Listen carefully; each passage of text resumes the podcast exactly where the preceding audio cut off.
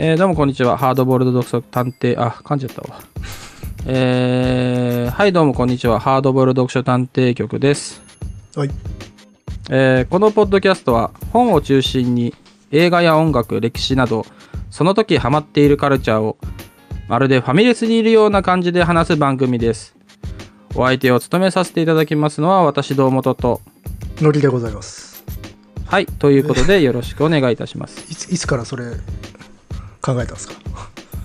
えーいや、さっき考えてよ。あ、そう。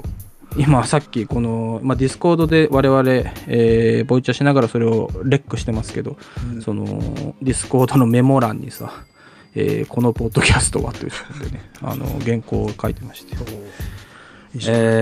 さすがにもう150回もさポッドキャストを重ねてればそりゃね、えー進化の度合いがすごいですから。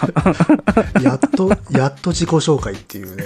やっとね自己紹介を、まあ、ここまでたどりだってしょうがないよ。あの生物だってさ、うん。その原生物から目というものが出てくるまで何億年もかかってるわけでしょ、うん。この重要な期間であるさ。うんそれはね我々のあのポッドキャストも自己紹介が出てくるまで2年かかる。のまあこれは致し方ないことだと思うんですけどえー、まあということでね。はい。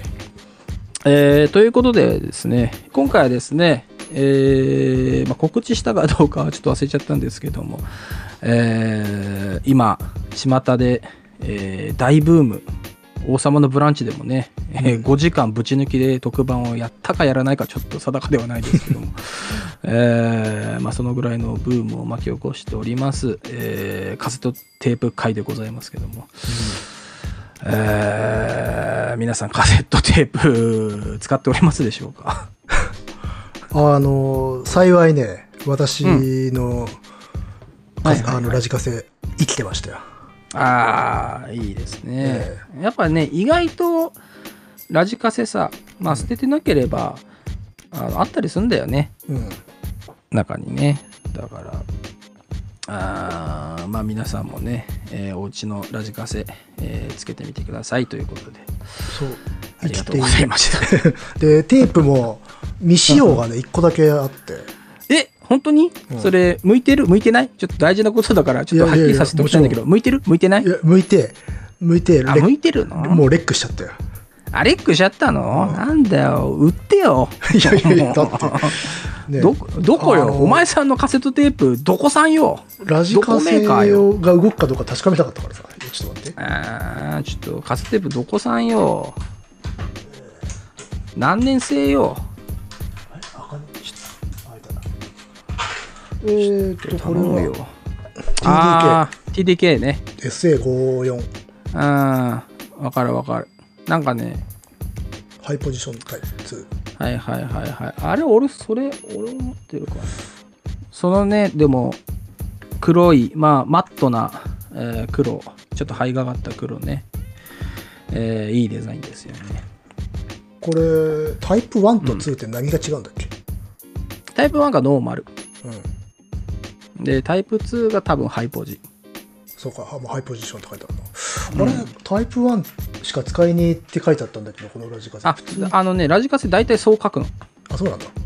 そうそうどのラジカセもね基本の推奨えっとみたいなそうそう選択するできるやつもあるんだけど基本はノーマルで60分以下にしてくださいって実は注意書きに大体書いてあるああ、そう。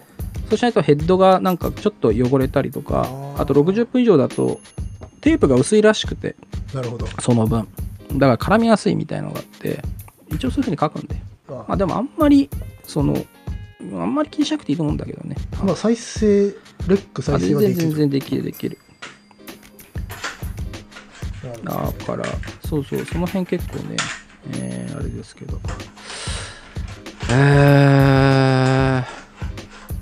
ー、あの非常に難しいんですよ。その乃木くんがねあの別なポッドキャストでやってる、まあ、ドイツの歴史も非常に大変だと思いますけども、えーこれカセットについて話すっていうのもね一体まあどこから話せばいいのかっていうのはね、えー 非常にね、えー難しい問題。曲流せないしな。曲流せない。うん。なんで、えーっと、とまあ、今回は、えー私堂本がいかにして、えーカセットテープにはまったかっていうところと、事情でね、えーそれに合わせてですね、えーまあ、初心者はこういうステップで、えーカセットテープ、まあ、ラジカセ、えーまあ、その他もろもろ生活環境を整えればいいですよという、まあ、そういったお話がね、えーできればいいかなと思うんですけど、入ね、門編ですね。入門編。まあというか、俺まだ集め始め、多分ね、1ヶ月経ってないのね。あのツイッター見たら。うん。うん。うん。あのね、ツイッター見たら多分ね、10日あたりに、あのーこれだけ買ったなって5本ぐらい、5本かな？まあそのぐらい出してたから。だから今2日でしょ？だからまだ20日と、20日ぐらいしか経ってないよ。集め出してから。一月未満で何 ?10 万ぐらい突っ込んだってことですか？うん、まあそう。まあいろいろな手前10万つったけど、果たして本当に10万で済んでるのかっていうのは、あの、ちょっと、ちょっと疑問が残る。めっちゃ疑問が残るんですけど、確かにラジカセだけ、あの、ラジカセだけでそもそもね、うん、多分6万ぐらいいってるはずだから、うん、計算合わないんじゃないかなという気はするんですけど。だってカセッ。トテープも確かになんかね、サイトで見たら2000円とか言ってたから、じそうそうそうそう。ゃあ10万以上いってんね、ねあなた。うーん、まあね、えー観測の仕方によっては、まあそうかもしれません。えーということで、え ーいかにして私がカセットテープにはまったかということなんですけども、えーまあ、バーッと話すの井くんも適当なところで 愛の手を入れてください。えーえー始まりはですね、あれは、ランタンパレード、ランタンパレードっていう、えーまあ、ミュージシャンがですね、えーまあ、ファーストとセカンドの、えー CD アルバムを、まあ、レコードで出すぞと。まあ、ランタンパレード知ってる人は、まあ、うんまあ、すごい知ってる有名ですけど、あの、曽我部圭一さんのね、えーローズレコードから、まあ、昔から出してる方ですけども、あー有名なのは、えーえー薬がたくさんのサンプリングでおなじみ甲州街道はもう夏がまあ有名ですけども。まあそれの LP が出るっつんでえーっとこれはさすがに買わなきゃいけないと思ってですね。まずその LP 再生機を買ったんですよ。まあレコードプレイヤーを買ったんですね、う最初レコードからって言ってレコードプレイヤーを、はい、Amazon で買って、で、まあ、そこで勢いがついたんでしょうね。あのーなんかね、そのいろいろレコード見てたら、あのービョークと、えーベックかながカセット出してたんですよね。うんまあ、でそれが1500円ぐらいで安かったと。えーまあじゃあ買うかと。うんまあ、久々なんでね、その、なんかベック聞くのも久々だし、まあカセットテープっていうのも久々だから、まあ買うかと。えーで、まあレコードプレイヤーと、まあカセットテープ、まあほぼ同時に届いたんですけど、まあ、レコードプレイヤーの方はまあ早々にしまわれてですね。それだって安くまあ、あないだろう、のティッシュあの、ティッシュボックスやら、えー本やらが積まれてますけど、レコードプレイヤーの上には。あの、カセット持った瞬間になんかね、なんか来ましたね。その、グッときた、なんなんでしょうね。魔力というんですか。うん、もう形のガジェット感がさ、まあおそらくなんだけど、我々結局、なん結局南極ファミコンスーファミ世代じゃない？まあそうね。カセットがもう血の中に流れてると言っても過言ではない。そうそうそう。だからね、なんかそこの教習もあって、そのカセットっていうガジェットになんかね、いきなり引き込まれた。だからレコードってどっちかっていうとさ、我々にとっては新しいアイテムじゃない？ね物心がついて、CD が、まあまあ CD 聞いて、ちょっと高校、大学になってきたら、まあレコードも？みたいなさ。だから、ちょっと上のアイテムなんだよね。うんでカセットは逆にさ、まあすごい子供の頃、まあテレビ主題歌集みたいなさ、うん。な多分なんか戦隊ものとか持ってて、まあそれ聞いたりしてたから、まあ、教習度合いは実は、まあ世代的なものでは、カセットの方が強かったっていうのがさ、それは間違いなくあるね。うん、それがね、なんか手に持った瞬間にビビッときてね、うんえーまあちょっとブログも昨日ね、えー、エイヤーっつって書いたんですけども、あの、とりあえず Amazon に載ってるカセット、大体、多分ですよ、結構買い占めまして、買えるやつは、もううるせえバカ野郎っつって、うん。えーだから今、ダイナソージュニアのほとんどがないのは私が残り1本買ったせいなんですけど、あとベックとかもないせい、そのせいかもしれません。えーとりあえず買い占めてですね、えーまあ集めたんですけど。まああと何なのかな。やっぱ音音楽割とちゃんと聞くよね。あとそのザッピングできないからさ。サブスクに比べてっていう話ですけど、うん。終わりから最後まで、まあ、ちゃんと聞くっていうのも、まあ、なかなか久しぶりで、まあ、そういったところもねなんか聞き方の変化みたいなところも面白くて、うーんまあ、ズブズブとあーハマっていった、まあ、そういうような形なんですけどねあれだもんな。カセットと同時に音楽ブーム来てたもんな。来てますねうんでもなかなかあれだよねそのまあ結構 Spotify、Amazon Music 割と使い倒してる方だとは思うけどさうん。サブスクに入ってないなってない音源ってもはやこの世から消えてるような感覚あったりするじゃないですか。結構でもあるんだよね、でも。なってないのはね。全然入ってないのうんいっぱいあるっちゃいっぱいある。うんそう。あと、なんかアーティストでもさ、ここの期間のやつは入ってないとか全然あるよね。あれかな、レコード会社とかうん、レコード会社だとか半径の問題なんだろうね。だから、ムーンライダーズとかもさ、まあまあ入ってるんだけど、ちょうど俺が聞きたいところがなんか、あの抜けてたりしてさ。ああ、それはあるね、そういうことは。そうそうそう。だから、サブスクで、まあ若い人たち、サブスクから音楽入ってる人たちは、まあ別にそれで十分っちゃ十分だけど、この世にないみたいな感じに、まあなるのかなとかさ、うん。まあ思ったりね、えーしますけど、あのー面白いことあんま言えないから、これ大丈夫かな、このポッドキャスト。いいんじゃない？真面目に語るのは珍しく。まあ、珍しくちゃんと紹介したいっていう、あれなんだけどね。まあまあ、そんな感じでハマったんですけどね。なるほどね。いやー、私もね、久々にうん。カセットいじってね、そう、ガジェット感ってやつよ、やっぱし。ああ、のあるよね、やっぱね。あの、なんつうの、持った時にカシャっていう音鳴る。はいはいはいはい。このね。カセットっていう名前もいいね。ああ、カセットっていう語感、すごい、ねの、あーいいね。あの、なんだ、質感と音近いよね。確かにすごいね、カセットってね。だってこれ、ナムチョっていう名前だったら、そんなに俺たち、グッとこないハマれないもんね。で実際だってカセットっていう音鳴るじゃん。なる、なるね。入れる時カセットっつって。あの、家業だもんね、基本的にカセットの、この当たる時の音ね。うんこういうね、カチャッ、カチャッっていうね。確かにカセットと音いいな。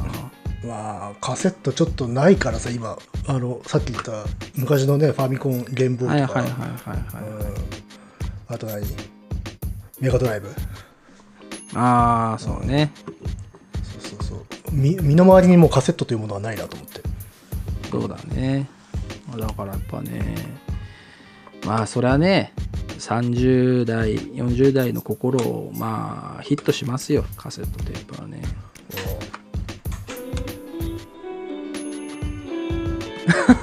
乃木くん録音したやつね。そうそうそう。ああ、いいじゃないですか。ちょ、それ流しとこうよ、今日は。恥ずかしいからやだよ。全部は。いや、で、あのーき聞くもんがなくて、はいはい、はい。リリースされたものが一本もないから、とりあえず空のテープ入れて、ミキサー代いで、やで、レックして録音できるかなと。そうそー、う。いや、いいですね。ちょっと私はレッカーで行くから。うんだってねそのもともとの、まあ、ラジカツの話で言えばさうん。もともとはラジオじゃないですか、うんそのラジカセの前はねでそれをみんな当時の若いも若い者たちはラジオを聞いててさそれをなんとか、えーまあ、保管保存したいっていうところで相和がね、えーラジカセって1号機作ったんですよ。カセットテープくっつけるタイプのね。やっぱラジオ録音目的で作られてるのかよ。もともとはだってその前はもちろんそのリリースされるテープっていうものは存在しないわけだからラジカセの前にはね。多分多分でごめんね。違ってたらごめんだけど。基本的にはラジオエアチェックっていうのがまあ念頭に置かれて、まあ、その後はまあどんどんリリーステープも当然出てるけど。そうだな。その前のテープっつったらオープンリールだもんな。そうそうそう。オープンリールで通るの大変だしってんだよね。だから初めアイワなんだよね。何気に作ったのは。うん。ソニーあたりと思ってたよ、なんかソニーはね、ちょっと、まあ、名機はソニー、えーモノラルだと、スタジオ1980シリーズっていうのがあって、まあ、それは名機だけど、まあ、ちょっと、遅くもないか。まあまあ、えー初めはちょっと違う相葉さんが作ってたと。うんうんうん。だラジカセ、もうこれまた難しいんだよね。その、カセットテープつうのはそのブログでも書いたんですけど、えーまあリリースされたテープ、まあ、新譜、え中古っていうのがまず一つ。で、生のテープ、まあ、これ録音用のテープっていうのが一つ。えー収納をどうするかっていうのが一つ。うんえーで、まあ、大きなところでラジカセっていうのが一つ。まあ、この4つがね、えーまあ、重要な要素になってくると。で、その中でラジカセっていうのが、あーまあ、非常にこれも、まあ、難しいところがあってですね。うんまずその、今現在、まあ、家電量販店行って売ってるラジカセ、まあ、これ問題なく、えー使うことはできますけど、まあ、我々のね、えー物的 欲求を満たすものは一つも売られてないんですね。えーまあ、ソニーと東芝がまだつ出してるのかな、ラジカセ。うんでも、どっちかというと、それは、えっ、と、まあ、高齢者向け、うん。おじいちゃんおばあちゃん向けのなんかこう、ボタンがでっかくて、なんかね、再生とかもちゃんとでっかく書いて押し間違えないようにみたいな感じで。で、まあ、中のね、あのー機械っていうのも、まあ、もちろん中国のね、えーまあ、そんなに質実合憲な作りなものではない、まあ、値段は安いですけども。うん。なので、えーまあ満足するものは、まあ、売ってはいないと、まあ、そういう状況なんですね。それはなんだい音質的な部分かい、まあ当然ね、あの音質的な部分も、まあ、デザイン含めてそうですね。うんあのー基本的に安いんですよ。安い。1万円まあ以下のもので、で、ちっちゃくてね。そうねだから、で音がね、じゃあすごい悪いかっていうと、まあそんなでもないんですよ。うんまあまあ言うてもね、えー今時のまあスピーカーですからね、まあ、特別悪いとは言いたくはないけど、まあ面白くはないよね。あの シンプルに。ああ 面白くはない。それで聞いてもね。なるほどねうんで、まあそうなるとですね、まあやっぱりその、日本のラジカセ全盛期の70年代、80年代のあーラジカセがまあ欲しくなるんですよ。うん道理としてね。まあええオンタイムで使われていたものをねそう、オンタイムで使われてたもの。まあ、当時ね、日本の音響メーカーなんて、もう一番乗ってる時ですからね、うんあのそのラジカセっていう意味ではね。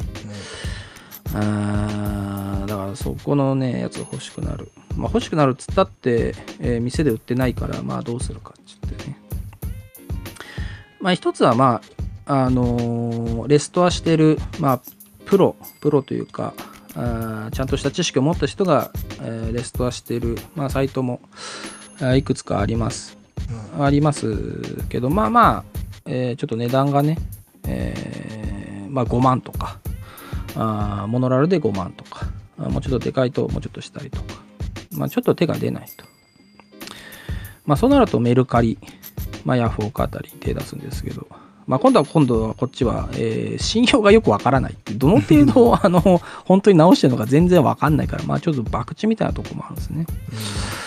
えーまあとはいええーもうカセット沼にはまり込んでる、えーこれを聞いてくださってる皆さんですから、まあ我慢できないでしょうからですね。えーまあ自分の音質に合ってるかどうかっていうのは分かりませんけど、まあ、メルカリ除いてね、まあ、ベルト交換してますとか、えー内部のねグリ、えー清掃あとはまあ接点とか、まあ、スイッチとかにグリスちゃんと塗ってますとかね。まあそういうことが書いてあればとりあえずはまあ買っちゃっていいんじゃないかなというふうには思うんですけどね。専門的なパーツであるとか処置がうん。書かれているものが、そうそう。まあベルト交換してますはもう必須だと思うんだけどね。まあやっぱり一番最初にもう70そうそうそう。まあ、ゴムベルトだからね、うん。そのテープのリール回すのは、まあ、劣化しちゃいます。んで、まあ、その辺で、えーゲットしてもらうと。まあ、私もあのメルカリでナショナルのステレオ、えーソニーのモノラル2台ゲットしてますんで、完完璧ですね。完璧な布陣でやってますから。結構古いやつ？あのそうそう、モノラルはまあ70年代、ステレオも80年代だから、まあ、今はもうね、2000なんと21年っていう大未来に今我々は生きてるんで、なんと40年前だよ。そう70年代40 50だって我々生まれてないじゃないですかあそうそう、前てた、前てた。だかわらそれがでも、レストアされて生き残ってるんだから、やっぱ物がいいんだなと思うけどね。そうだね外装とかも、まあまあ、経年劣化の傷あるけど、綺麗なもんですよ。あアンティークオーディオじゃないですかそういえば、まあそうだね。まあラジカセだからなんかそういう雰囲気ないけど。ないけどね、うんまあ確かにそうね。もうアンティークなんだね。うんいいや、や自分70が。自分が生まれる前のものを使ったらそれはアンティークと言っていいまあんじゃない？確かにそうだね。うん、でも、まあ、まあメルカリヤフオクでね、直してあげてる人たち、まあもちろんそれでお金もらってるけど、まあ推挙な人たちがいっぱいいてくれるおかげでね、うんまあ、こういう、まあ文化っつうのもあれだけど、まあ物が継承されていくのはまあありがたいことですよ。まあね8ミリカメラとかのね、品直してる お店とかあるからね今でも、ねえ、うん、これもすごいね。まあ、あっちの沼も大変な沼なんだ。大変でしょうね。あれあれなんかなんかさらにもうちょっとこう文化事業としてなんかうん。大変そうだよね。ね。うん、大変そうだね、あっちは、ね。まだカセットはなんていうのか部品もあるのかなっていうイメージはあるんだけど。あーでも結構ブログそのカセット修理してる人のブログとか見てると、まあ数年前から結構まあカセット自体がちょっとまあブームっていうかまあ一これよりかは流行ってるせいもあってなかなかその部品取りのあのーニコイチ用のパーツもちょっと出なくなってきましたねみたい枯な渇してきたか、うんまあね今から10年前に比べればうんまあそういうところもね、割と、あーまあ限られたものですからね、市場に出回ってなければ 部品もないわけで、まあまあってところですけども。っていうかそもそもまあ今でもさ一応うん。現行でも売ってるわけじゃんラジカセってはいはい。テープは売ってんの？えっ、とど、どっちの？な録音用のってこと？あ録音用。そうそうそう。とか。あ、録音用は、あのーまあ基本売ってますよ。あのね、どこだっけ？一つメーカー、日本のメーカーもね、ずっとね、出しててくれてて、うん。あダイソーとか、まあ、100件行けば必ず本まあ、60分、90分、あと10分かな、テープあるし、当、うん。まあ、ね、ホームセンターとか行けば、そういうところにも、えーとありますよ。ただ、あのテープ自体も日本じゃ作られてないんでね、多分乃木くんが持ってたやつとかは、おそらくテープ、テープ自体は日本で作って、組み立てどっかで、まあ、中国タイっていうパターン多いけど、まあ多分。今は全部中国だから。さっきのテープはすごいあれも古いとは思うけど、うん。うん、まあ買ったわけじゃないから、逆に古い方がね、日本でテープの質のいいテープ使っ使ったりするから、まあその辺ね、まあでも、うーん、この辺もなかなか難しい問題だから、あんまり俺も詳しく言えないんだけど、ああのーやっぱ質としては今出てるやつはそんなに、まあ自分が使った感じも含めてそんなにっていう感じかな。うんだからやっぱ80年代、90年代のデッドストック、まあ録音テープだったら、まあ狙うのが、うん、いいのかなとは思うんだけどね。うん、まあ買うことはできますっていう感じ。なるほどねじゃあちょっと活かせんな。うん。いやー、ちなみにお宅のうん。ラジカセはいくらで買ったんだい？えーっと、内緒です。内緒っすか？ドン引きする感じなんですか？いや別にそうでもないけどまあまあ相場感まあメルカリ除いた相場感って感じですね。あのなるほど。いやその値段がバレるとちょ両場が荒れるからさ。なるほど。あのそう。その値段なんだなってアンカーが降りちゃうからちょっとそれは内緒ということで。まあでも別に出てればメルカリに出てるやつ大体ね値段どの出店者もまあまあ横並びだからまあ見ればわかると思いますよ、まあ、基本的にはまああのステレオ3万以下、えーモノラルなら2万以下では入手できると思うんで。うんまあでも結構するな。まあでもあれだよ。えっと発売された70年代当時はそれよりも高いと思えば、え ー全然高くないです、それは確かにそうなんだけどっていう、曇りなき眼で言えば。うんうんまあ頭おかしくなってるんで今ね、えー2万ぐらいだと全然安いなって言ってさ3 台買うかみたいな感じになってるからちょっとね危ないんですけども。いや本当にそういう魔力があって危ないんですよ。いやそれはもうガジェガジェットの魅力ですよ。やっぱし。そうそうそう、うん。怖い怖い。だか。らねなかなかですけどね。いや久々に扱ってさちょっとレックしてさ、あの巻き戻しをしなきゃいけないっていうモードがもう体から消えてんのね。わかるな、あのレックボタンを押してさあ聞こうっつってもう再生ボタンを押しちゃうんだよ、もうデジタル世代になっちゃってんだよね。もうね野木君もうデジタル人間だから、ね、デジタルの申し子になってるから、ねあそっか巻き戻しかっつってさキャーって。ねうん。ねレックも間違えたらねあのコントロール Z 押したくなっちゃうもんね。そうそうそうそう。これは。ああまあそのねまあまばならなさもまあ魅力なのかなと思うんだけど。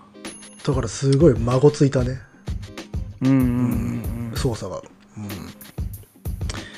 ん。まあちょっとね今回これのあの配信もどうやってやろうかな。難しいんだよね。一回、えー、乃木くんからあのマスター音源をポッドキャスト用マスター音源もらって 音。えーそれをカセットテープに落として、そのカセットテープを捨て、あのーラジカセでかけたやつをまたマイクで拾って。それはあれなんだ。LINE で録音じゃねえんだ。マイクでもう一回撮んだ。あそうそう。箱鳴りを取りたい。テープ走行音が取れないから。あ走行音とあとその筐体の箱なり。筐体の箱鳴りが取れないからね。でもそこまでやるのかっていうのがこれ、ね、あれですけどもね。こっちでやってもいいけどね。あそう。いや今回のこだわりの機材で。いやー、ちょっとでも、そうな、マイクで撮るとね、あの外の音とかもう入ってきちゃうから、もうわけわかんないから、もう難しいよね。テープノイズだけ乗っけるのもなかなか難しい。まあ、テープノイズって言うほどないしな、これをね、うん。まあ、野井くんが、その、まあ、テープノイズの、まあ、自分が重視してるのはテープ走行音ね。ああ走行音。走行音もまあまあ、耳をそば立ててればするけどっていうレベルかな。もちろんしない方がいい製品ではあるからね。う んあそうそうそうそう。これがねまあうちの環境ていうかうちのラズカセちゃんがそうなんですけど、あのーテープ走行音がうるさくてねいいんですよ。なるほどね。まあそれになら, まあならされちゃえば、なされちゃう、まあ、初めねなんかうっせえなと思ってさ、うん。あのー環境音楽聴いてるのにさ「さー」っていう音の方がうん 大きくてさ「うーん」みたいな。小さくして聞くのどうすんだよみたいな思ったけど逆にそれがね、えーいいなーっつって。うん、なるからね。いやまあそういう、まあ、ノイジーノイジーさっていう点で言えばやっぱしあのいわゆるテープコンプレッションと呼ばれるあの、はいはい。ナチュラルに歪む課題入力した時の、あの感じはやっぱあ久々の感じだなっていう。そうね。ね。まあ、テープ、まあ、レコードもまあ当然そうだけど、まあ、歪む前提だからね、そうしたって。だって巻いてるんだから、テープを。まあね、うんそうそう。だから、その辺ね、あのまあ、デジタルでさ歪むとさ、まあ、不快でしかないんだけど、うん。まあここやっぱねアナログはいい歪み方しますね。そううん。そう。で音太くなるしね。まあ、歪み方もいろいろあるからね、そのテープ走行が、その早く、ピッチが速くなったり遅くなったりっていうさ、まあ、歪み方も、あの、聞いててね、まあ、悪くないどころか、あの私の方はもうテープ走行音を一番遅くして聞いてたりするんで それがねいいんですよ。これをねあのテクノみたいなやつで聞くとねいいんだな。ジャストなタイミングとかとずれちゃってさ。それがねまたいいんですけど。あの、まあ、ちょっと古くなっちゃってる機材なのかもしれないけど、再生を押すときにさ、うん。あの、立ち上がりでピッチっていうか、あの、さ速度がうんうんうん合わなくて、ちょっと音歪んでいるっていうか、ピッチがおかしいとき、一瞬あるじゃん。あれがあるある。良かったりするよね。いいね、うん。あのまあヘッドをねそのかませるときに初めちょっと音の出がねギュインってなるやつそうそうそうそうそう。あやっぱテープの魅力なのかなと思い。ますけどね。うん、どんどん声小さくなってきてるぞ。うん、あのーそのい。つも普通はさ、まあ、本を読んで太宰ってほんとしょうがない。やつですねあははっつってるからさあれなんだけどまあカセットテープは普通に紹介するしかねえからおなんかだんだん声も小さくなるねえなんか、これは、このジャンルいいなっていうのは、テープで聞くといいよっていう。ー、うーん難しい質問か？難しい質問ですねまあ全てと言ってしまえばもうそれまでなんですけど それはまあ、まあ、あえて今、今、自分がっていうことで言えば、まあ、2つ、2つかな、2つに絞るんであればですね、えーいや、3つかな？いや、2つ。まあ、とりあえずですね、まず聞いていただきたいのは、えー環境音楽。うんはい。えーまあ、昨今ね、えーまあ、環境音楽、特に日本のジャパニーズ環境音楽っていうのは、あー2、3年前から、まあ、アメリカのね、えー某レーベルがコンピレーション出して、それがグラミー賞かなんかに引っかかったんで、一気にね、えー広まりましたけど、まあ、そのコンピレーションの名前もそのまま環境音楽っていう、えーコンピですけど、まあ、まあ、自分もそれ聞いてね、ああ、面白いなと思って、えーまあ、サブスクで聞いてましたけど、まあ、カセットでもね、えー環境音楽系いろいろ出てるんで、あーそれ聞いてみるのも、まあ、いいかなと。なねまあ、やっぱりその、まあ、なんつうのかな。まあ、ラジカセ特有の、まあ、さっきも話してましたけど、えーラジオ、ラジカセ特有の、まあ、音圧というか、うんあーいろんなノイズ。まあ、さらに言うと、まあ、自分なんかステレオでも設定でモノラルに変えて聞いてるんでね、なんかね、あの、温かみみたいなものもやっぱり、あー加わってきますんでね、まあ、環境音楽、まあ、非常に相性いいんじゃないかなというふうには、えー思いますね。なんかあと思想的にもなんか近しいような印象があるな。え、な、何と？あ、でも、じっくり聞くもんでもないからな、環境音楽は。まあまあどうなんだろう。まあじっくり聞いてもいいし聞かなくてもいいっていうのがまああのブライアン・イーノのアンビエント提唱ですけど、相性はね非常にいいのかなと思いますね。えーあとは、えーちょっと本数まだそんなにあの集められてないんですけどやっぱりヒップホップね、ああ、まあね、そうだろうね。うん、それはやっぱりうーん、まあ、世界観をひひっくるめて、うんあーやっぱり気持ちいいですね。えーまあ、有名なところで言うと J・ ディラのドーナツとかねあー、まあ、サンプリングベースのあーヒップホップなんか特に、えー面白いななんてねうん。この辺は聞いてますけども。あそうか、じゃあ、いいのでもねいいのとかバンゲリスでも落とそうかな、テープに。まあいいんじゃないですかその辺ね。うん。マンゲリス。あとはやっぱりその、まあ今言った話は割と新譜で出てるんですよ。新譜カセットとして。アンビエントもそうだしえーヒップホップ系もね。ううんん。で、あとまあ、もう一個大きい、えー対じ 対軸の潮流として、まあ、過去のカセット、リリースされたカセット音源、まあ、80年代、まあ、シティポップとかね、まあ、その辺を、まあ、カセットテープでディグるっていうのが、えー非常に面白くてですね。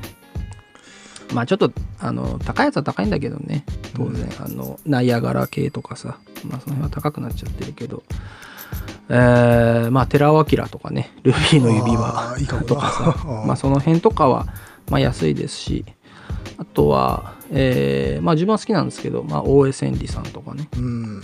割とカセットど真ん中で結構リリースされてるもの、ね。井上陽水とかね、あのーその辺結構メジャーな以外の曲もいい曲多いですから、まあ、それカセットで、まあ、安めに、えーゲットするとか、まあ、そういうのは楽しいですよ。またちょっとそこからあのジャンルそれるけどパッと今うん。思いついたのは、ホルガー集会とかはカセットで聞いたら面白いかなと思ってきた。いやそうじゃない？ホルガー集会とかね。だから、まあ、現代音楽。まあテプコラージュみたいなことしてるしさ。そうしてるね、あそういうのはね面白いと思うね。俺も今よく聞いてるのは、えーちょっとブログにも書いたんだけどイギリスの海賊ラジオ放送の、えーそこに載っける広告音声広告コマーシャルだけを あの集めたコンピがあってさ。あもうもはやその店も存在しないし、まあ、海賊ラジオ局もないんだけどその音源だけ集めたうん。絶対誰かが コンピしないと失われる、まあえー音源なんだけど、うん。そう文化事業。それもねやっぱ良かったっすね。まあそれはちょっとまた違う。まあテープコラージュといえばコラージュっぽいし。だからサウンドコラージュ系は確かに面白いんだよね。フィールドレコーディングとかさ、アンビエントの潮流でいくと、まあ、その辺も結構面白い。まあ野木さんにはあのこの間ご紹介しましたけど京都の、えーメディシエーションか。メディシエーション。っていうレコード屋さんは、えー環境音楽系の、まあ、ニューエイジ、えーサウンドコラージュノイズうんらへんの、まあ、カセットテープもかなり充実してるんでね、興味がある方はぜひと。なんかそうそうさっきまあ環境音楽が近いのか遠いのかみたいな話してたけどなんとなく今偏見が生まれたんだけど、いい意味で、うん。あのテープで聞くならやっぱ音響のうん。意識が大きい ジャンルなんだろうなっていう。うん、あのーそこはね、あのー広げていかなきゃいけないよね。自分の感覚をね。うん音響音響の捉え方っていうものをね今一度見直さなきゃいけないっていう。そうするとあのジョン・ケージとかになっちゃうでしょ？うんまあね。あでも今言ったノイクの音響ってさその音楽その自体の音響ってこと？それともそのそのスピーカーとかの音響？いやいや音楽の中のその音響っていう捉え方。あ音響。うん。まあ音響派とかの音響ようん。これ難しい問題ですよ。だから私も今これな悩んでるというかいろいろね、まあ、考えた上で今モノラルでとにかく全部聞くっていうふうにやってますけど。まあちょっと前まではすごいソリッドねにするね、うんだから音響とは何かっていうことだよね。難しいそうなってくると難しくなっちゃう。だってこの前まで多分半年前はねあの俺初めてノイズキャンセリングイヤホンを入手してさわあすげえっつってさわあこれはあの人体拡張だっていうぐらいねあの感動してたんだけどさ。で w i f i 中か Bluetooth スピーカーもまあまあ23万のに変えてあいいないい音すんなとかさ。うん。うんまあそんな感じやつだけどなんかねそうじゃないそうじゃない進み方もあるなと。まあ今はね。あのいやだから、やってますけど。なんていうの音をろ記録するという意識が非常に強い曲ってあるんだよ。うんうん、うん、あのいやそれ全部そうなんだけど、そうなんだけど特にその意識が強いジャンルって多分あると思うんだよな。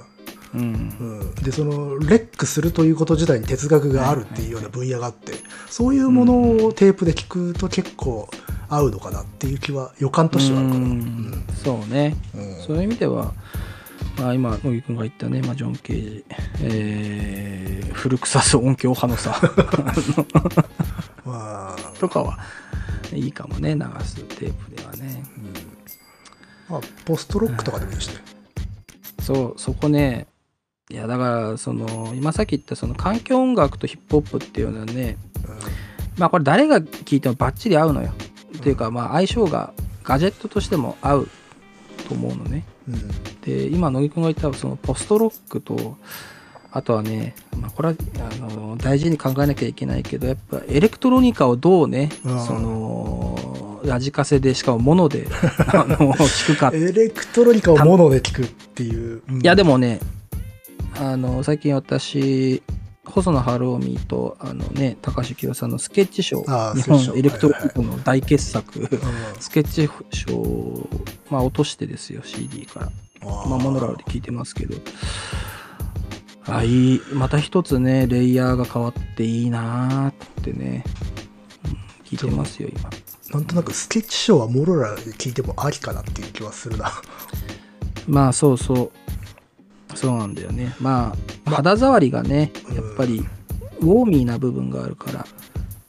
そうね、うん。ウォーミーだし、まあ、あと、まあ、どの程度そういう機材使ってるのかわかんないけど、まあ、うん。なんていうの、モノフォニックシンセとかアナログシンセがうん。割と使われてる音像だと、モノラルで聞いてもいいのかなとかいう イメージがあるな。うん。ああなるほどね。この辺難しいね。うんじゃあ、おうてかをいモノラルでラジカセ聞くかっつうと、ちょっと、うん、ちょっとなんかね、大手化は音像音のなんつうのカラーとしてはすごく無彩色で一見モノラルに合いそうな気はするんだけど、結構でも空間使うからね。空間そう、うん。ビビットだからね、あれはね。だからちょっとあれなんだけど。逆逆にあの音色をモノラル、あのモノなんていうのかなモノトーンにすることによって空間の広がりを聞かせようみたいなところがあるから、逆に合わなかったりもするんだろうなそうそうそうそう。だから、まあ、その見極めをね、どうしていくか、これ大事なんですよ。まあ、なぜかっていうと、その、まあ、野井くんはまだ、あの入り口に立ったから、立っただけだから気づいてないかもしれませんけわど、生テープも有限なんですよね。いい生テープっていうのも。だから、何を取るか、あ録音テープね、はい。はい何をロック あのレックするかっていうのがね、あの非常に判断難しいんですよね。なんか、1個下手すると500円ぐらいするからさ、ハイポジね。ああなるほどね。だから、これ落とすのか、これ落とすのかっていうのはね、すごい悩むんですよね。そうか気軽には落とせねえわけだ。ね厳選しないとそうそそういうけないのか厳選しないとだからぼ私もなん、まあ、今はあの録音テープまだ10本ぐらい残ってますけど。あーでもそれ悩んだね。結局やったのはねあがた森尾とスケッチショーぐらいだよ。わあでも。いいちゃんとやっねたの。赤田森のテープっていいな、そうでしょ、うん。これはねあがた森尾は絶対いけるな。でえあがた森尾ね、うんサブスクにはあんまないのよ。ああいっぱいアルバム出てるからね。確かにあの押し入れから出てきたテープに「あがた森尾」って書いてあったらちょっとうん。ドラマティックな気がする、そうでしょ？おっていう。うん、あがた森をねえ。これ撮ってますよほら。まあ野井くんにしか見えないですけどね。あかっこいい。しかもこのかっこいい。かっこいいでしょこのカセット。このカセットなんて。前も言ったかもしれないけど裏面違うんだから色が。あこれねあのー録音まあ90年代録音カセットの方がね今現行新譜でリリースされるリリーステープ、まあ、音楽ミュージシャンが出すかあのカセットテープよりね質が間違いなくいいんですよ作りが。あうん。もうそれは持つだけで分かるんで、ね、あそう。ちょっとしたそう重たさとか作りとか見れば分かるんだけど。鑑定士みたいになってんじゃん。いやだからカセットこっちの録音テープだけ集めてるあのコレクターもいるからね。ああまあ物としてね、うん。ものとしてもう外のねあのビニールも剥かずに本当にマテリアルとして集めてる人もいるぐらいだから、うん。まあ、この世界も結構深いんだけど。うかまあアートの量は良かったですね。じゃあ何を落とすかというところに一つ道があるんだな。うーん結構ここはねやっぱあー新譜を掘る、えー中古を掘る以外にねそう何をレックするかっていう判断が問われる。それもまあそこら辺のね、うんパソコンでシミュレーションした方がいいもんね。結局シミュレーションはあくまでシミュレーションだからね。その通りにならないのが、まあそのカセットテープの魅力っていうところだから。やっぱやるからにはもう一発勝負ですよ。チャンスオペレーションですよ。古草スが言うところのチャンスオペレーションでね。だからもう一個ね実はそのあってさカセットテープ一番初め録音した時はあのもう Spotify 流しっぱなしでねチャンスオペレーションで、うん。あのまだラジカセとかない全然あの用意しない時はそれでレックしてもうダイソーのテープだからもう歪みまくってましたけども。まあそれはそれで味わい深いなと思うんですけどねじゃあこうピンとこなかったりすることもあるのかな？あこれテープじゃなかったのっていう。あーそこもねやっぱね工夫次第ですよ。もう一回俺そうだなと思ったけどえテープ速度を極度に遅らせることによって自分のねあの好みに合わせていくっていうさ。あのー完全サンプリングだなそういうテクニックも。そうそうそうそう。やり方もね楽しみ方もあるんで。まあそこはねあーまあいろいろ、えー試行錯誤しながらってことになるんじゃないですかね、まあそこがまあねえー、Spotify でタップして流れる音楽の手軽さとはまた違ったあー楽しみ方なのかもしれませんけどね。もうね顔がねなんかもう陶芸家みたいな顔になってるよ。うーん。もうサムエが見えるね。サムエで？サムエ着てる姿が見見えるねもう。ああもうだって野木くん手元見えてないけどずっとロクロ回してるもん。ろくろくろ的なテープじゃなくてろくろ。まあそんこかなな。なかなか奥深い道だなそれは。いやーこれはね。でまあだからあれですよ、まあ、30代超えてさまあ趣味もなんとなくなくなるじゃないですか。というかまあなくなってまして私ね。特に35あそうなんですか。過ぎたあたりから。うん。なんかそんなになんかうんまあいろんな趣味まあ特にゲームと、まあ、音楽も実は落ちてた、まあ、CD とかも全部捨てちゃったし。あれだったから、まあ、ゲームもしなくなったし、まあ、音楽もね昔はディスクユニオン参りみたいな感じだったけど、まあ、しなくなってニスとかね、そうそうそう。まあジャニスなくなってたな。お茶の水そういえば。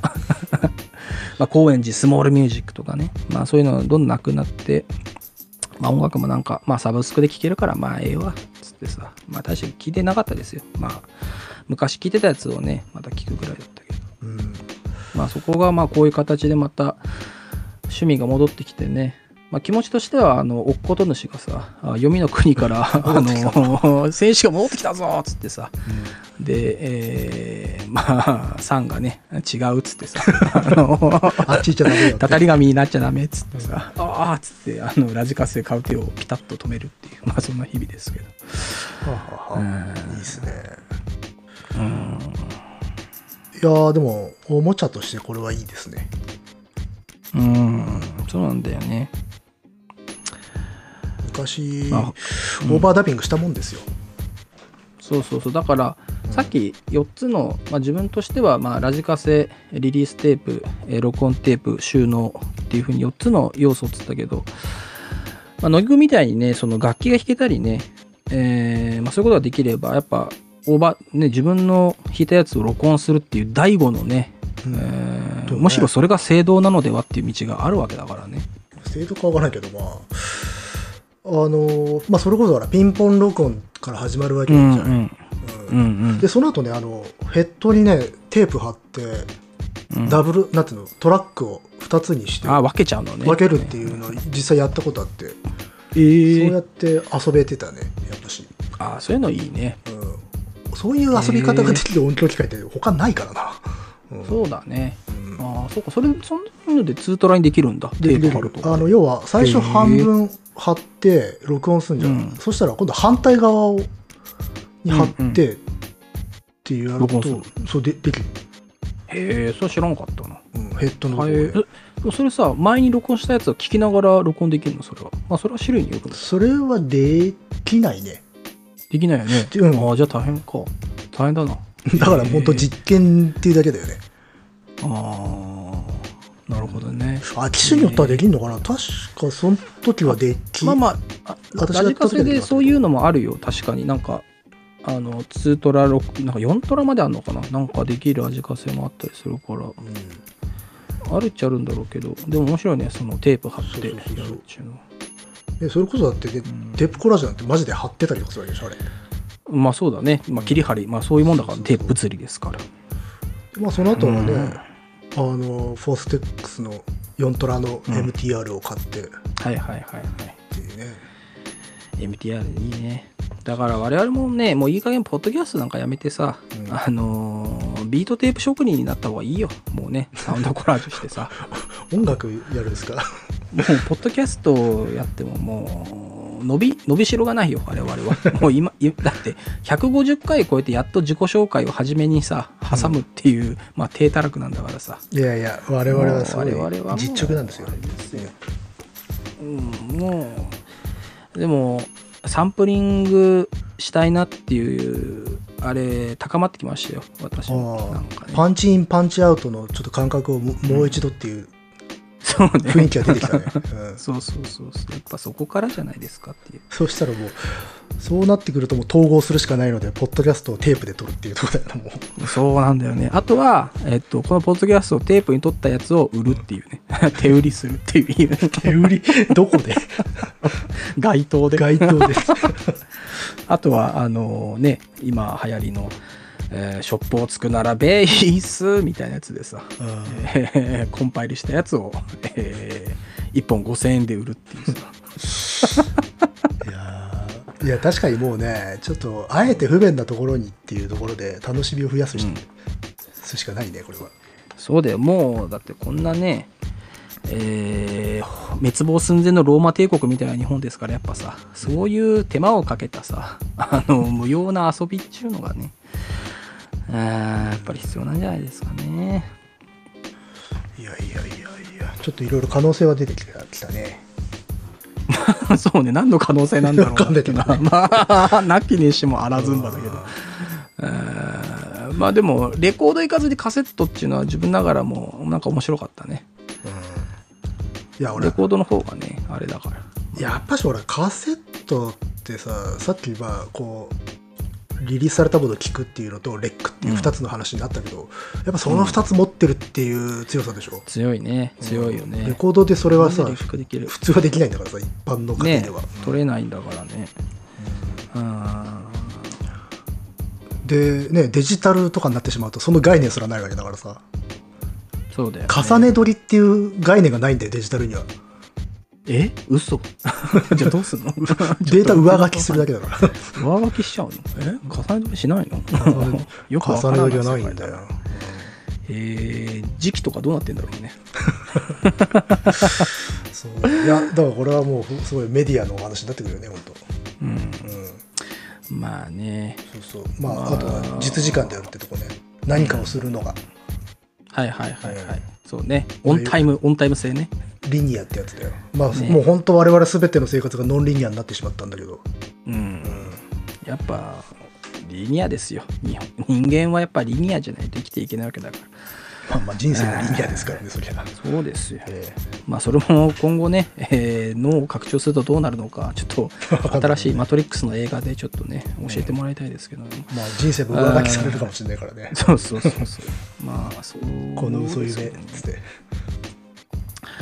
て。まあ、昨日ブログ書きましたけど、割と、あの引用リツイートしてもらって、おそのようですね、そうそう、まあ、割と、あ、よかった、反応があってと思って。うん、いや興味はなかったら持二度と書くもの。何あごめん。いやいやいやいや興味持つ人多いでしょやっぱし、なのかね。うんありがたいですよ。その中でさ、あの、ブログの中でも言ってたけど、その、えーこれボックスカセットテープ、カセットストアでいいのかな。あの、北海道の床屋でカセットテープ売ってますっていう人が、あの、読みましたって言ってくれてね。あの怒られなくてよかったと思ったけど、あえーありがたいことですけどね。あそりゃそりゃねうんここなんてあの北海道で、えーロシアのテープ売ってますからもう最高ですよ。ロシアのテープってちょっと気になるなあ本当？俺もう買ってるけどね。ロシアとかロシアとかソ連とかのバンドって機能しか知らないからなああ一応俺が買ったやつはねあのーなんていうかな武骨なニューオーダーみたいな感じでし 武骨なニューオーダー？た。そう。ニューオーダーが武骨っていうのはもう想像ができないんだけどっていう なんかなんかちょっとやっぱああ四角四角角張ったニューオーダーみたいなねそういう感じだった。なんていうかこう全体として武骨太いんだけど、あの直線的っていう感じなのかなそう直線的やっぱそこはなんかねなんか直線的だったね。ハンマービートほどではないんだけどね、ドイツみたいな。なんかね、あ、あニューオーダー、硬いニューオーダーだな、みたいな。硬い尿がいいな。ソビエトウェーブでしたけど。まあ、それ一本しか聞いてないからね、他、いろんなのがあると思いますけど。うん、でもなんか、あでもら、らしいっちゃらしいか、みたいな思ったり。あでもちょっとこう、共産、共産圏ミュージックはちょっと開拓したいですね。そうだ、これね、確かどこだ、先週かな。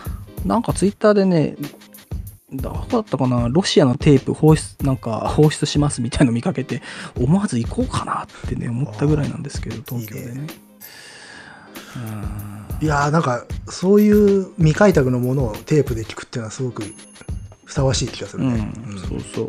だからまだテープ、まあレコードもまあもちろんそうなんだろうけど、あんまり情報が統合されてないからさ、なんかここ見れば、あーカセットテープのなんかね、えー何かジャンルというか今が分かりますみたいなのもないからさ、まあ、そこがまたいいよね。自分で、えーっと、いろんなものを継ぎ合わせなきゃいけないっていうその作業がさ、うん。うんまた面白いなと思うんだよね。すごいな。いつの間にかこんな趣味性の高いメディアになっていたんだな。我々がは物心ついた頃は普通にあったものなのにっていう。うん、まあ、日本で言えばね、まあ、2015年ぐらいに、まあ、中目黒にワルツ、まあ、有名なカセット専門店ワルツさんができて、まあ、そのあたりからやっぱネットの記事わーって増えたなっていう印象はあるけどね。あとは、アンダーグラウンドデザインっていう、えー、と昭和の家電のレストア取り扱ってるところが、まあ、東急ハンズとかであのラジカセのイベントやったりとか。ここら辺がちょうど今からあ5年、もうちょい前ぐらいで、うんこの頃からあメディアにもちょこちょこ出てるっていう感じだよね。うんこれからもっとあれですか？ブームが広がりそうな気がするんですか？うんない、ない。ない、まずないと思うね。そうか。あのー理由としてはいくつかあるんだけど、やっぱり、えっと、まずリリースされてるテープが、えーまあ2つ、まあ、側面があると思うんだけど、うん。まあ、レコードと比べればリリースされてるものもしくは、えー、と中古で流通してる絶対数が少ないっうん。ていう点。で例えばディスクユニオンとかでも棚がないね。カセットテーああ、そっか。プディスクユニオンですらない。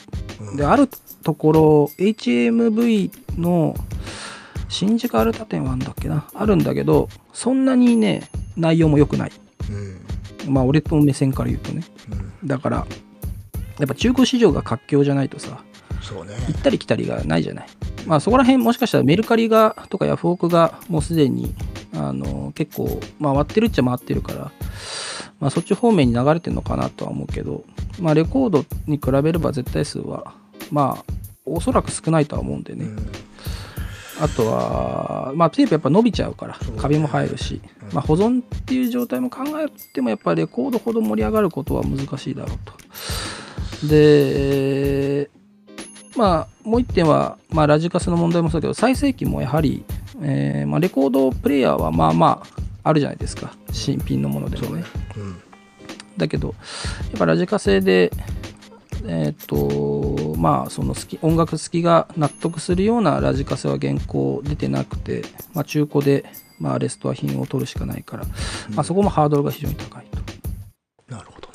まあ、えーただ、あのーまあ、希望があるとすれば、まあ、さっき野木さんも言ってましたけど、まあ、レックできるっていうことで、うん。結構その、ローカルのレーベルとかが、まあ、カセットテープで作って、うん。まあ、音源出してたりするんで、あのまあ、今時もしかしたら CD とかどうせ売れないから作んないけどカセットテープはガジェットとして価値が今あるからカセットテープ作りますっていうのは結構出てるんじゃないかなと思うね、うん。まあ、この辺ちょっと僕もあのあんまり、えーリサーチできてないんであれなんですけど。であるとすればそういう DIY の、えー、と新譜カセットでいいのがどんどん出てきて、まあ、そこを起点に、まあ、展開していく、まあ、新譜だとねやっぱりあのー現行のコマーシャルに載ったりもするわけじゃないですか、そのねまあ、どっかの隅かもしれませんけど新譜だったらね。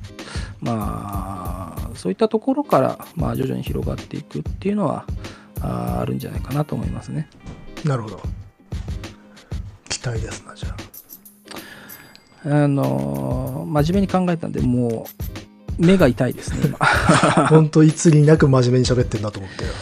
あそうですまあ普段からもちろんね、えー本の時もこのぐらい真面目に話すことは全くないんですけども、えー多分カセットの現状を考えると今のところはまあそんなところなんじゃないかななるほどっていうね、うん。まあ、ここもファンとしては難しいところですようんあのもうちょっと広まってねワイワイコミュニティができて盛り上がってくれたらあーいろんなね音源が出てきて面白いんじゃないかなと思いつつも、えー中途半端に盛り上がるくらいだったら両場が荒らされるんで 誰もあの買わなくていいですみたいなね。やっぱ限定100とかさ、まあ、そのぐらいの世界でもあったりするから、えーちょっと気抜くとソールドアウトだからさ。まあまあ。そこら辺は難しいところですよ。ジャンル自体を底上げするほどのブームでなない限りは、逆にちょっと迷惑だと。逆に、まあ、両場がね 勝ち合ってるから大変ですっていう すげえな。俺も昨日買おうかなと思ったやつがさ、もうネットショップで売ってなくてさ。ヤマメ釣る人みたいにな。なってんだもん。いや、本当いや、ほんな、そんな感覚ですよ。うんあの、鮎のね、えー、友釣りの両場はちょっとやっぱり、あの、家族といえども教えらんねえみたいな。なるほどな。まあまあ、引きずり込まれるったところも。そうそうそうそう。うん。だからそういうことをやってると、あの、平成回帰小説傑作集のさ、懐かしいぜ。あの、釣りのね、話みたいなさ、抱き合い真珠あった。じゃないですか。うん抱き合い真珠みたいなことだだからありと思うよ。カセットテープでもさ。カセットテープ真あそ。この店。そうそうそう。そう、そういえばさ、あのー全然話変わるけど、今年も文芸ファイトクラブあったんだけどさ、うん。ね私もまあ、あのー、2回連続あの選ばれてますから、まあ、当然3回目も出したんですけど、うん。あの全然今回はあのあの引っかからなくてですね。うん。あもうそれもこれもあの出す直前にポッドキャスト撮ってなかったからだって気づきまして。なんで？関係あんの？それ。あいやだから基本的にはポッドキャストで話した内容をあの書いてあーそうかそう。か文芸ファイトクラブ1回目2回も撮ってるんで。あのこのカセットテープ界のね後にね書いてればねあの間違いなく、あの通ったと思うんで、えー、返す返すも残念だなとあまあでもその本当に直近のこと書いてるもんな。そうそうそうだからああもったいないことしたなもうだから今回書くことないからどうしようかなと思ってまあ、いや、でもね、それこそカセットなんていいネタになると思うよ。いや、よかった。いいね。ネタ書けたよ、絶対に。うんもったいなかったよね。まあ、文芸ファイトクラブ今ね、えー Now やってますから、あのーいろんなね、まあ、文芸、え SF、怪奇幻想、まあ、その他、もろもろ好きな方は、えーぜひね、覗いてみてください。えー落ちちゃったから、俺はもう、二度と書いてやらねえっつってさ。いやいやいやそんなこと言ってえーまあ、来年、来年、あのー絶対ポッドキャストをね事前に撮ってから、えー書こうとっていうことをあの心に決めました、そうね。えーまあしれっと出してたもんな、今年は。だなだってないよカセだってポッドキャストしてないんだから。どうすんだよ。そもそも。さおかしいだろと。え？あ、しないんだなと思ったからさ。いやだからしょうがないよ。タイミングとかもあまあ、ったしね。タイミングが、そうね、確かに。うんまあしょうがないよだからうーんなんでポッドキャストやってないのに締め切り来るかなっつってさ。あのどうなってんのかなって。こっち都合じゃねえからさっていう。えー 上の方には物申したいですけど、えー、大体嫌なの嫌なのはさ出てない回に限ってさいい回だったねとかなりそうでさ嫌だよね。あ質が全体的に。そう全体的に質が良かったね今回は。とか言われてなんだバカ野郎みたいな、えーまあ、そういうことを思ったりもしますけども。まあ、なんかちょっとか、いろいろ固まってきたから逆にひっくり返ってたりとかするのかな、いろいろ。いやーどうだろうね、まあまあまあ何か何かね、えー決まったあれがあるわけじゃないから毎年変わってまあそれが面白いんだと思うんですけど。はい。えーじゃあまあそんなところかな。これからは執筆うもん。テープでさ、口述筆記するじゃないですか。そう思うとめんどくさくなっちゃうんだな そうか。あくまでやっぱりポッドキャストで話した残りをさあのかき集めて書くっていうことに あの魅力があるわけで。魅力？あ自分のモチベーションがね、まあまあ。モチベーション？ある種ちょっとドキュメンタリー的なところあるからね、あの個人的には。そう他の人からね。他の人からすれば小説なんだけど、私からしたらこれはあれは完全なドキュメンタリーなんで本当に。そうそうそうそう、だから、えーまあねそれ以外ではちょっとよくわからないんでね。えー、まあだいぶ真面目に話したからもうね、意識がちょっとなくなりかけてきてるんだけど、ぼちぼちかい？